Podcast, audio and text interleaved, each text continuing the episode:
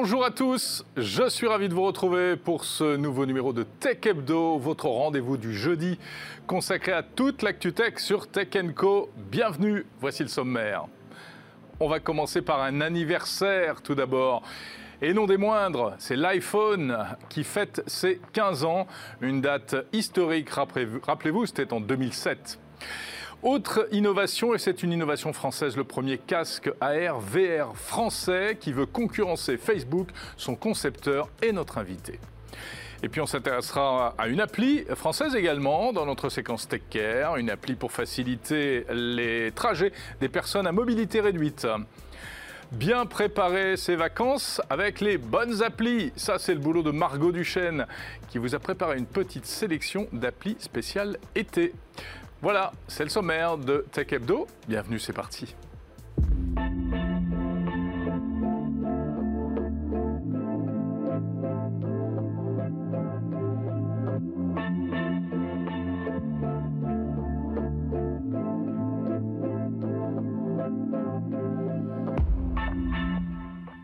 De vous retrouver comme tous les jeudis pour cette émission qui est faite pour vous, fans de tech.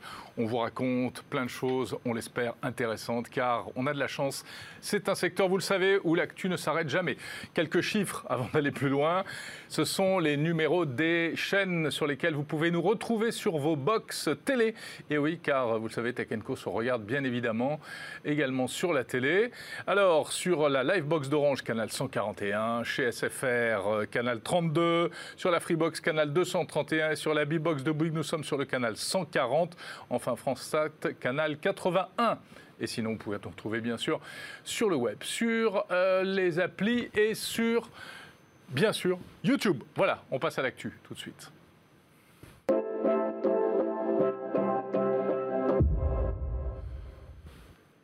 Regardez ceci. Je vous ai apporté cette toute petite chose qui est une pièce de collection.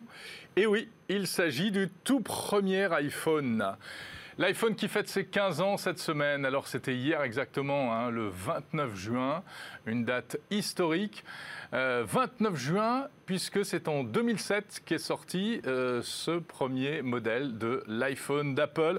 Alors il avait été annoncé lors d'une keynote désormais célèbre qui est quasiment rentrée dans l'histoire le 9 janvier 2007.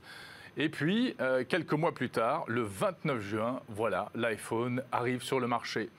Aujourd'hui encore, 15 ans après, on se rend compte à quel point ce produit a révolutionné l'usage du smartphone. Il a introduit l'écran tactile, les widgets, et il a généralisé surtout l'écran tactile et donc une nouvelle manière euh, d'utiliser ces smartphones. À l'époque, rappelez-vous, si vous étiez là et si vous étiez déjà équipé en téléphone mobile, eh bien, il y avait des batailles entre les téléphones, les écrans tactiles, entre les écrans semi-tactiles avec clavier, les écrans euh, avec clavier physique, etc., etc. Voilà, tout cela a été balayé au profit de l'écran tactile. Tout le monde s'y est mis. 2007 donc, alors il était tout petit, hein, vraiment, un écran de 3,5 pouces à l'époque. iPhone OS, c'était le nom iPhone OS, donc qui deviendra iOS, hein, euh, version 1.0 c'est carrément émouvant.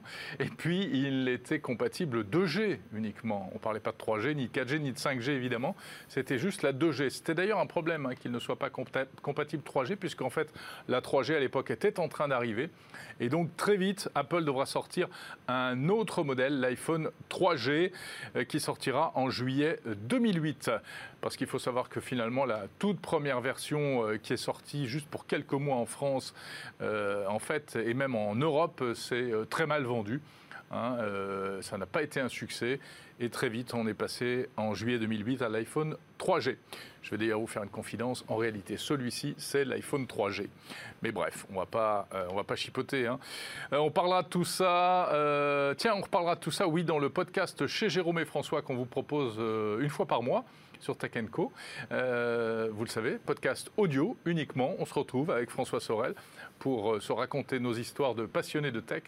Donc ce sera euh, dimanche, dimanche mise en ligne de chez Jérôme et François et on reviendra bien entendu sur euh, nos souvenirs de vieux geeks lorsque cet iPhone était sorti en 2007.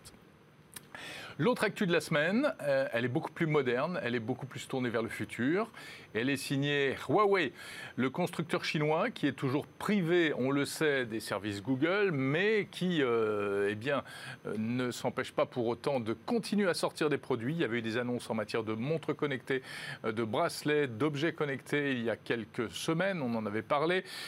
Hier, enfin avant-hier, mercredi, mercredi 29 juin à Berlin, eh bien, c'était au tour des ordinateurs cap sur l'informatique de bureau en fait, l'informatique professionnelle pour Huawei, avec notamment deux nouveaux PC portables qui viennent enrichir la gamme qui existe déjà de PC Huawei sous Windows. Et là, on passe au format 16 pouces avec le MateBook 16S et le MateBook D16.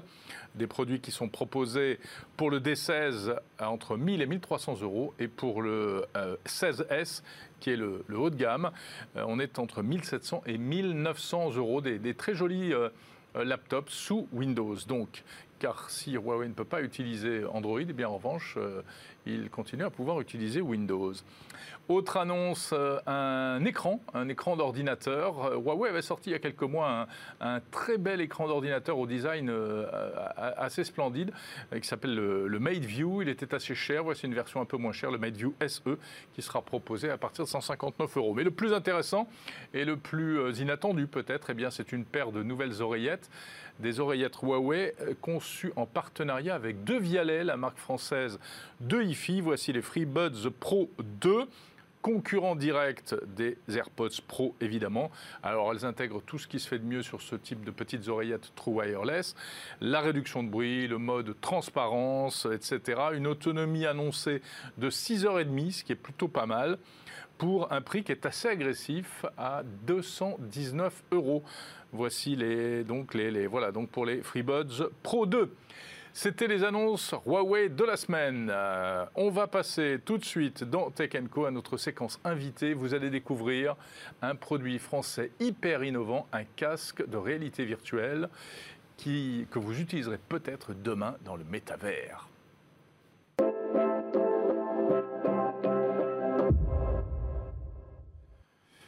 Et oui, ce n'est pas, c'est quand même pas banal. Hein. Un casque. Alors déjà, le, hardware français, c'est pas banal, mais en plus, un casque de réalité virtuelle, ce qui est quand même un produit, euh, on va dire, euh, ce qui se fait de plus euh, sophistiqué aujourd'hui en matière de technologie. Eh bien, voici le Lynx, le casque ARVR français. Bonjour Stan Larocque. Bonjour. Ravi de vous recevoir sur le plateau de Tech Hebdo avec euh, ce casque que vous étiez déjà venu euh, nous présenter. Enfin, vous on vous avait reçu déjà dans 01 Hebdo euh, pour évoquer des projets. Et là, eh bien, le projet se concrétise puisque le casque va bientôt sortir. Et oui, la, dernière fois, c'était avant, juste avant le Covid, en février 2020. J'avais un casque différent. Et en fait, depuis le, Covid, il s'est passé évidemment plein de choses sur la planète. Mais nous, de notre côté, on a pris de l'avance, on a pris le temps de redesigner le masque vu qu'on on savait qu'on allait avoir du retard sur le, sur le manufacturing. Et donc du coup là aujourd'hui je viens avec la version finale euh, qui sort euh, vraiment tout bientôt parce que les premiers modèles arrivent euh, fin août.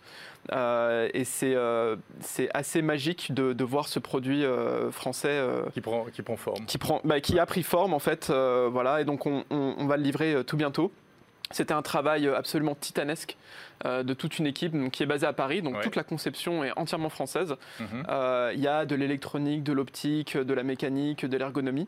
Et mon message, en fait, c'était dans votre introduction, vous parlez de voilà le hardware en France, c'est compliqué, etc. C'est vrai. Maintenant, je peux vous le dire, c'est vrai, c'est très compliqué. oui, bah surtout en euh, période de Covid, en période de crise de semi-conducteurs. Alors oui, on a, on a tout eu. Vous avez tout eu. On a vraiment tout eu. on a beaucoup rigolé, mais au final, un peu pleuré aussi, non? Bah, en fait, si on m'avait dit à quel point c'était dur, je l'aurais pas fait. Hein. Mm. Clairement, euh, voilà, si on m'avait dit euh, tout ce qui, qui s'était passé dans, ce développement, mais vraiment, on est très content euh, d'amener ça, d'amener ça dans l'écosystème.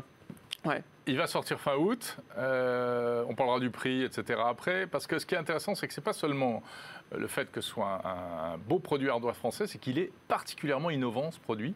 C'est donc un casque AR VR. Ouais. Euh, et on le voit, en plus dans sa forme, on l'a vu sur les images, il a un design un peu différent, par exemple, de l'Oculus Quest, parce qu'il n'est pas totalement immersif.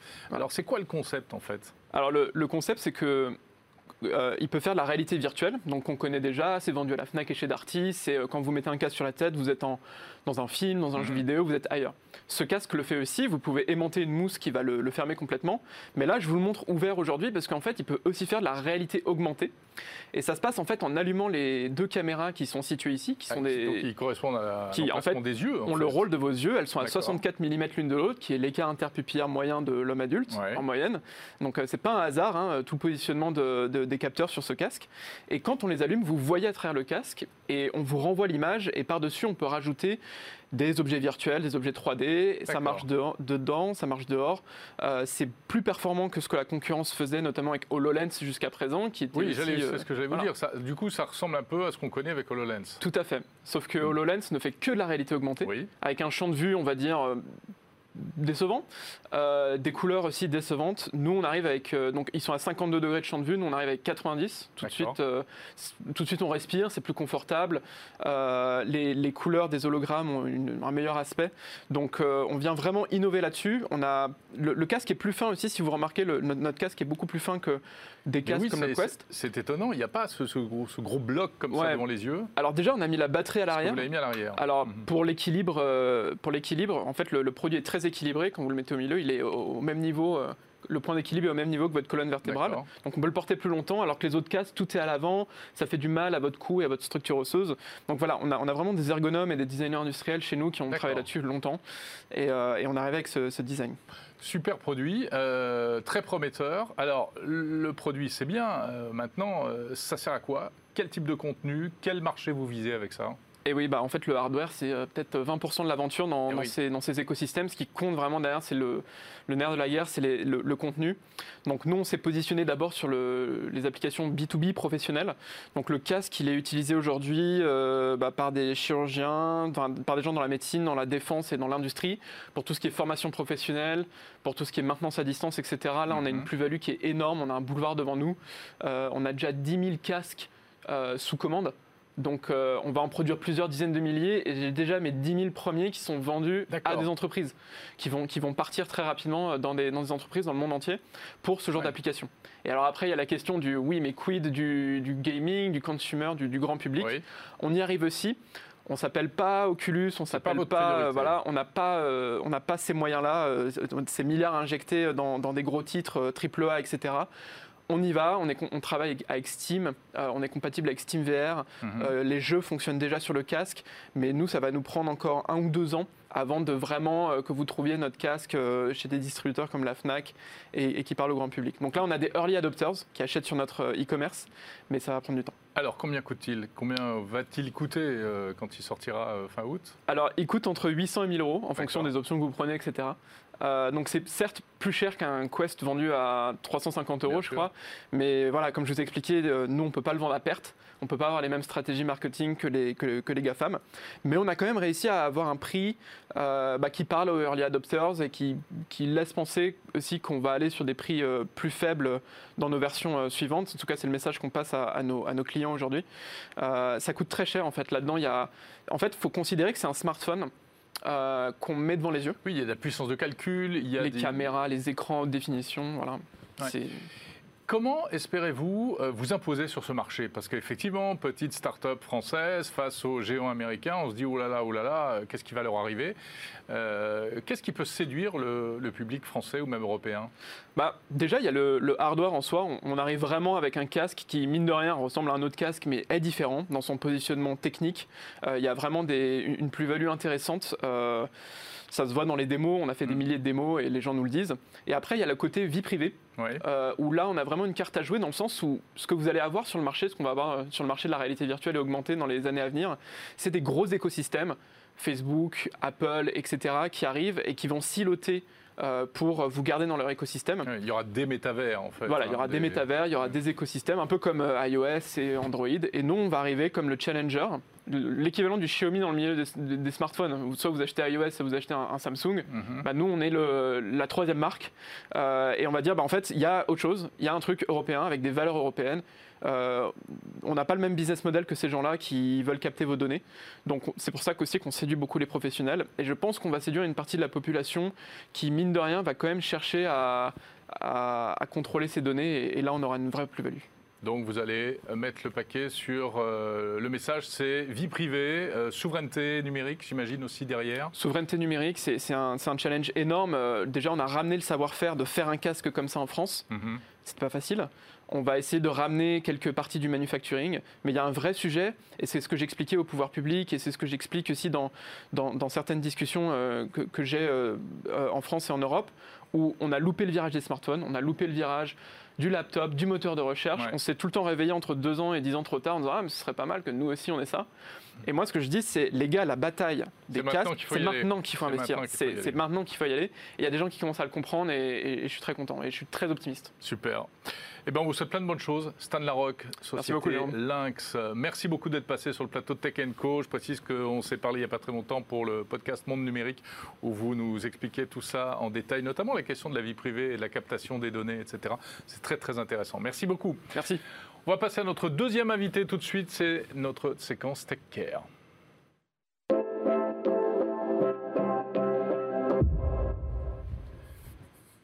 Avec Arthur Alba qui nous rejoint. Bonjour Arthur. Bonjour Jérôme.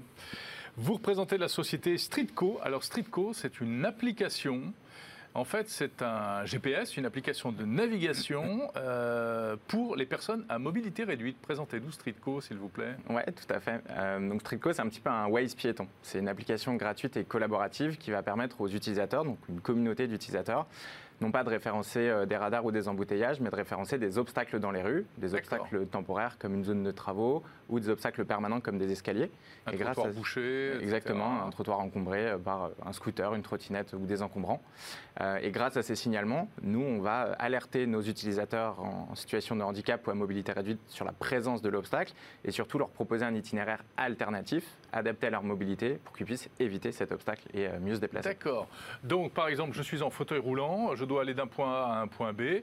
Je check d'abord sur Streetco pour savoir euh, quel est le meilleur itinéraire. Exactement. Euh, de, la, même façon que n'importe quel GPS piéton, on va rentrer euh, son adresse. La seule différence, c'est que nous, on a préenregistré le profil de mobilité de l'utilisateur. D'accord. on va savoir si c'est une personne âgée, une personne avec une poussette, une personne avec une valise. Parce qu'en fait, les personnes à mobilité réduite, c'est pas que les personnes en situation de handicap, c'est beaucoup plus large que ça. Mhm. si vous avez mal au dos, mal au genou, vous êtes aussi concerné. Donc, on a votre profil de mobilité et on a les obstacles présents sur votre itinéraire et donc on adapte l'itinéraire euh, en fonction de votre destination. Évidemment, on vous propose l'itinéraire le plus rapide, mais qui évite les obstacles sur le chemin. comment euh, comment est-ce que l'appli est alimentée euh, Comment les informations remontent-elles jusqu'à l'appli? Alors on a plusieurs façons de, Parce savoir s'il y a des travaux sur un trottoir, etc. c'est pas évident. Ouais, ouais faut, faut qu'on justement on a beaucoup d'utilisateurs dans les rues. Aujourd'hui, on a entre 25 000 et 30 000 utilisateurs mensuels qui utilisent notre application donc tous les mois. Euh, on a trois sources de, façon de collecter euh, les données. La première, c'est la communauté. Donc j'en ai parlé, c'est des utilisateurs comme vous et moi euh, qui sont sensibles et qui se disent bah, j'utilise Streetco pour mes déplacements quotidiens et quand je vois un obstacle, j'en profite pour le signaler. Oui, comme Waze en fait. Exactement, vraiment, c'est aussi simple. C'est très très proche du fonctionnement de Waze. Je, je suis dans la rue, je suis localisé, je veux signaler un obstacle, je le prends en photo et ensuite il apparaît sur la carte. on travaille aussi avec les entreprises pour organiser des challenges de sensibilisation dans les entreprises sous forme de compétition solidaire. Mhm. En fait, pendant euh, une à trois semaines, les collaborateurs vont pouvoir euh, utiliser l'application Streetco pour signaler un maximum d'obstacles. Plus je signale, plus je gagne de points et plus j'ai de chances de remporter euh, le challenge et les cadeaux à la fin du challenge. Et on fait aussi des parcours avec des associations où là, on va aller cartographier sous forme de balade urbaine le, centre-ville de, villes partout en France. Donc, c'est vraiment un outil pour la ville. Hein ouais. vous couvrez combien de villes? Alors, avant le Covid, on était vraiment euh, présent euh, au niveau national. Avec le Covid, on a eu un peu plus de mal à garder du lien avec, euh, avec les régions et avec la mmh. province. Donc là, on s'est reconcentré sur l'île de France. Donc on a une très très bonne cartographie en île de France. Et on a un plan stratégique pour nous déployer dans les 50 plus grandes villes françaises d'ici 3 ans, donc d'ici 2024. Et donc là, on va faire des déploiements ciblés avec les villes qui veulent travailler avec nous, qui veulent expérimenter avec nous. Et là, on en a une quinzaine. Je peux citer Angers, Cherbourg, Melun, Meaux, Charleville-Mézières. Voilà. Donc votre modèle économique, c'est de vous rapprocher des collectivités locales il y a deux sources de revenus. Mhm. Euh, la première source, c'est les challenges dont j'ai parlé avec euh, les entreprises. Donc ça, c'est des opérations euh, qu'on facture de plusieurs milliers d'euros à plusieurs dizaines de milliers en fonction de la taille de l'entreprise. Et une partie d'accompagnement des villes, c'est que toutes ces données qu'on collecte avec nos utilisateurs ou avec les entreprises, on va les mettre à disposition des villes via un tableau de bord pour que la ville puisse optimiser ses investissements de mise en accessibilité. Ah oui, vous remontez de la data pour les, pour les villes. Exactement. La data sur les obstacles, pas sur les utilisateurs. Oui. Évidemment. Vous avez raison de le préciser. C'est ça, je préfère, on ne sait jamais. Mais voilà, on va aider la ville à identifier les obstacles les plus gênants de, de sa voirie pour qu'elle puisse dépenser l'argent là où c'est le plus nécessaire ou là où ça va le plus aider ses habitants. D'accord. Et si je veux télécharger l'application dans, le, dans le, store, ça c'est possible malgré tout Streetco, le, le, petit hérisson bleu sur App Store et sur Google Play Store. L'appli est gratuite? L'appli est totalement gratuite au téléchargement et à l'utilisation. Très bien. Donc aujourd'hui, région parisienne, enfin Paris oui, Île-de-France, c'est ça, ouais. Île-de-France et euh, à terme euh, À terme, partout, à terme national. Euh, notre volonté, c'est vraiment de, devenir l'acteur de la mobilité inclusive. et même plus loin que ça, mmh. en fait, aujourd'hui, nos données, on va aussi les transmettre aux opérateurs de transport. On veut travailler avec des acteurs comme SNCF, comme RATP, avec qui on était à Vivatech, ou comme Keolis pour que eux puissent intégrer euh, nos données dans leur euh, calculateur d'itinéraire et ainsi en fait permettre aux personnes handicapées d'avoir le choix dans l'application qu'elles veulent mmh. utiliser, euh, se dire bah voilà si demain je veux un GPS, je suis pas obligé d'utiliser Streetco qui peut être aussi un peu stigmatisant. Je peux utiliser les mêmes applications que tout le monde parce que grâce à nos données, ces opérateurs de transport auront la capacité de proposer des itinéraires multimodaux et accessibles. Le défi, c'est qu'il y ait suffisamment de données qui remontent pour que euh, ce soit fiable. Exactement, exactement. Et ça, ça c'est notre travail de, tous les jours. Et on, travaille justement aussi sur une intelligence artificielle qui permettra de détecter automatiquement le type d'obstacle qui est pris en photo par l'utilisateur c'est un triple bénéfice, c'est euh, la vitesse. On divise globalement par 20 le temps de signalement euh, qui est fait oui, par plus besoin d'écrire, attention, il y a une poubelle.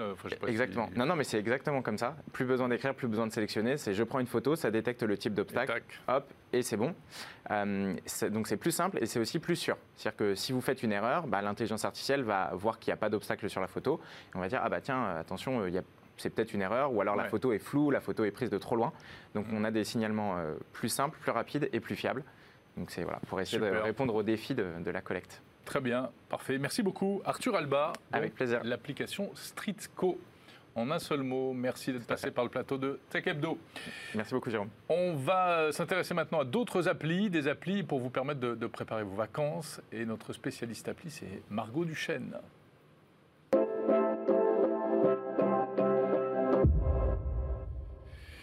Et oui, elle est là, toujours avec son smartphone bourré de nouvelles applications. Ça va, Margot? Ça va et toi? Ouais, enfin avec son smartphone et son petit cahier. Toujours le petit carnet bien surligné, on ne sait jamais si, euh, je me trompe. magnifique.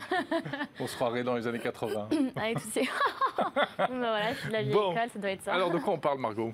Eh ben, on va parler des applications euh, santé, en tout cas spéciales été. Et je me suis dit, ben voilà, euh, avec l'été, les beaux jours, le soleil, ben, il y a du pollen par exemple, ah comme on avait parlé la dernière fois. Alors là, il y a Live Pollen par exemple. C'est une application qui a été créée fin mars, donc qui est toute récente, avec un peu plus de 10 000 téléchargements par Leaf Air. Euh, qui est une start-up en fait qui a décidé de créer un capteur en partenariat avec le CNRS. Oui, on les connaît. C'est le, LIF, c'est ça le, petit. Euh, c'est les petits capteurs en fait. Mhm. Et donc du coup, ils essayent de développer euh, tout un réseau avec en mettant justement des capteurs partout en France, voire même à l'étranger. C'est en tout cas ce qu'ils mhm. ce qui, prévoient de faire, leur but. Donc pour l'instant, il y en a environ sur 20 à 25 territoires. il y en a par exemple Porte de Vente juste à côté de la rédac. Voilà, exactement. Et donc du coup, l'application, elle permet de rester donc les capteurs restituent des données et qui sont après répertoriés dans l'application. Donc par exemple, euh, si euh, euh, j'ai décidé d'aller à tel ou tel endroit, eh ben, je vais pouvoir regarder avec l'application s'il y a, pas trop de pollen. S'il n'y a pas trop de pollen ou alors s'il y a d'autres allergies. Quoi. Bah, oui, c'est d'être le plus précis possible. c'est volatile, quoi. Ça, ça, se promène. Oui, tout à fait, mais en fait, on peut, nous, de manière anonyme, aussi dire, bah voilà, je suis allergique à tel ou tel, je sais pas, le boulot ou je suis allergique aux gens. Aux gens. Non, alors non, ça, ça marche pas. Non, les graminées, boulot ah ou alors autres pas pollen. Vrai, je suis pas allergique aux gens. Hein. et donc, du coup, on peut juste le renseigner nous-mêmes. Et en fonction de ça, bah, plus de gens vont pouvoir, en fait, ils vont tous participer, plus les gens vont pouvoir renseigner euh, justement leurs allergies, plus nous, on va pouvoir se dire, ah bah tiens, c'est peut-être pour ça que euh, à tel endroit, euh, j'ai eu un peu le nez qui coulait, ou j'étais pas très bien, ou je me suis senti mal. Et en fait, tout ça, vous allez pouvoir le répertorier dans un petit journal de bord, un petit peu, ce qui va faciliter aussi le travail de l'allergologue. une fois qu'on va voir son spécialiste, par exemple, si ah on, a beaucoup d'allergies, bah, on va pouvoir le dire, ah bah l'année dernière, c'était un peu compliqué, ah bah je me rappelle, à telle date, tel moment, en regardant cette application. ça permet euh, surtout de, soulager un petit peu le travail de l'allergologue. Il faudrait faire matcher ça avec l'application dont on parlait précédemment, donc pour trouver son chemin. Là, c'est pour trouver son chemin là où on peut marcher et en plus là où il n'y a pas de pollen. Éviter le pollen, en fait, tout simplement. Deuxième appli santé pour l'été. Alors, on a UV Lens. Celle-ci, elle nous vient tout droit de Nouvelle-Zélande. Elle a été créée en 2016 et elle permet d'éviter les coups de soleil. C'est comment, en fait, ah, tout simplement, avoir une prévision des UV au jour le jour heure par heure. Donc on a le jour même et le lendemain en fait, et ça permet, euh, grâce à la géolocalisation, euh, de euh, justement éviter de prendre des bonnes habitudes et de connaître son type de peau aussi, parce qu'il y a tout un profil personnalisé en répondant à des petites questions. Mhm. La couleur de cheveux, la couleur des yeux, si on est sensible au soleil, si on brûle très souvent, si on chope des coups de soleil très facilement. Et donc tout ça c'est répertorié et après on va pouvoir nous indiquer attention aujourd'hui avec des petites alertes. Aujourd'hui sortez couvert entre guillemets, mettez bien de la crème solaire ou alors attention là vous êtes tranquille. Enfin, ça dit s'il y a du soleil ou pas, quoi. Bah, ça dit si le soleil est puissant ou pas, surtout. Ah. C'est le taux d'UV, en fait, tout simplement. Donc c'est pour surtout apprendre à, à avoir des meilleures euh, habitudes, en fait, comprendre un petit peu le soleil et comprendre sa peau aussi, tout simplement, pour éviter euh, d'être trop euh, cette exposition et d'avoir des coups de soleil rapidement, parce qu'il faut quand même savoir qu'il y a 80 000 cas de cancer de la peau par an, mmh. selon Santé France, et que l'exposition au soleil est l'un des principaux, un des principaux facteurs déclencheurs des cancers de la peau. Et oui, surtout. Donc c'est super important. Pensez à protéger les enfants en bas âge l'été. Troisième appli, et la troisième, alors celle-ci est un petit peu rigolote, mais c'est surtout parce qu'en ce moment on connaît des grosses vagues de chaleur. Donc c'est Water Time et c'est euh, une application qui va vous envoyer des petites alertes pour vous dire attention, il faut que vous alliez euh, boire un petit peu d'eau. Ou alors euh, tout simplement nous on va dire bah, aujourd'hui j'ai bu 200 ml de café, avoir un petit peu de thé, un peu de jus d'orange et tant d'eau. Et donc c'est une petite application qui va vous permettre de vous dire attention, là il faut que tu boives, attention, c'est l'appli qui sait quand j'ai soif. ou, alors qui vous dit quand il faut boire, parce que des fois on oublie qu'il faut boire. Pour les, surtout pour les personnes âgées, non Bah ça peut être bon, bah, forcément. parfois ne ressentent plus suffisamment la soif. Oui, c'est vrai, mais ça peut tout simplement être aussi pour nous. Moi, je sais que j'arrive pas à boire entre 1 litre 5 et 2 euh, litres d'eau euh, par jour, et pourtant c'est ce qu'il faudrait. Et là, il y a aussi tout un, toute une personnalisation, c'est-à-dire qu'on peut faire le calcul en fonction de notre poids pour savoir le, enfin, le nombre de litres qui nous convient en tout cas en fonction de notre poids. C'est que pour l'eau, on est d'accord. Hein. C'est que pour l'eau, oui, effectivement, on évite l'alcool quand même. Alors surtout en cette période de, vague de chaleur euh, qui est attendue euh, prochainement, on évite bien sûr euh, l'alcool à outrance, on s'hydrate, on se mouille et on aère le soir et on ferme les volets la journée. Super, j'adore parce que là c'est très théorique parce qu'aujourd'hui on enregistre l'émission. Oui, non, non, il fait un temps pourri les amis. Mais c'était pas ça hein, les, derniers jours hein, et puis c'est pas ce qui est prévu en tout cas pour les bien jours prochains. Bien sûr, le soleil va revenir. merci beaucoup pour ce rayon de soleil. Margot, ah. Margot, notre rayon de soleil des applis. voilà, c'est la fin de Tech Hebdo. Merci de l'avoir suivi. J'étais ravi de passer euh, ce moment avec vous. Surtout, surtout, vous le savez, il y a plein de programmes sur Tech Co. Restez donc euh, avec nous. À très bientôt. Salut à tous.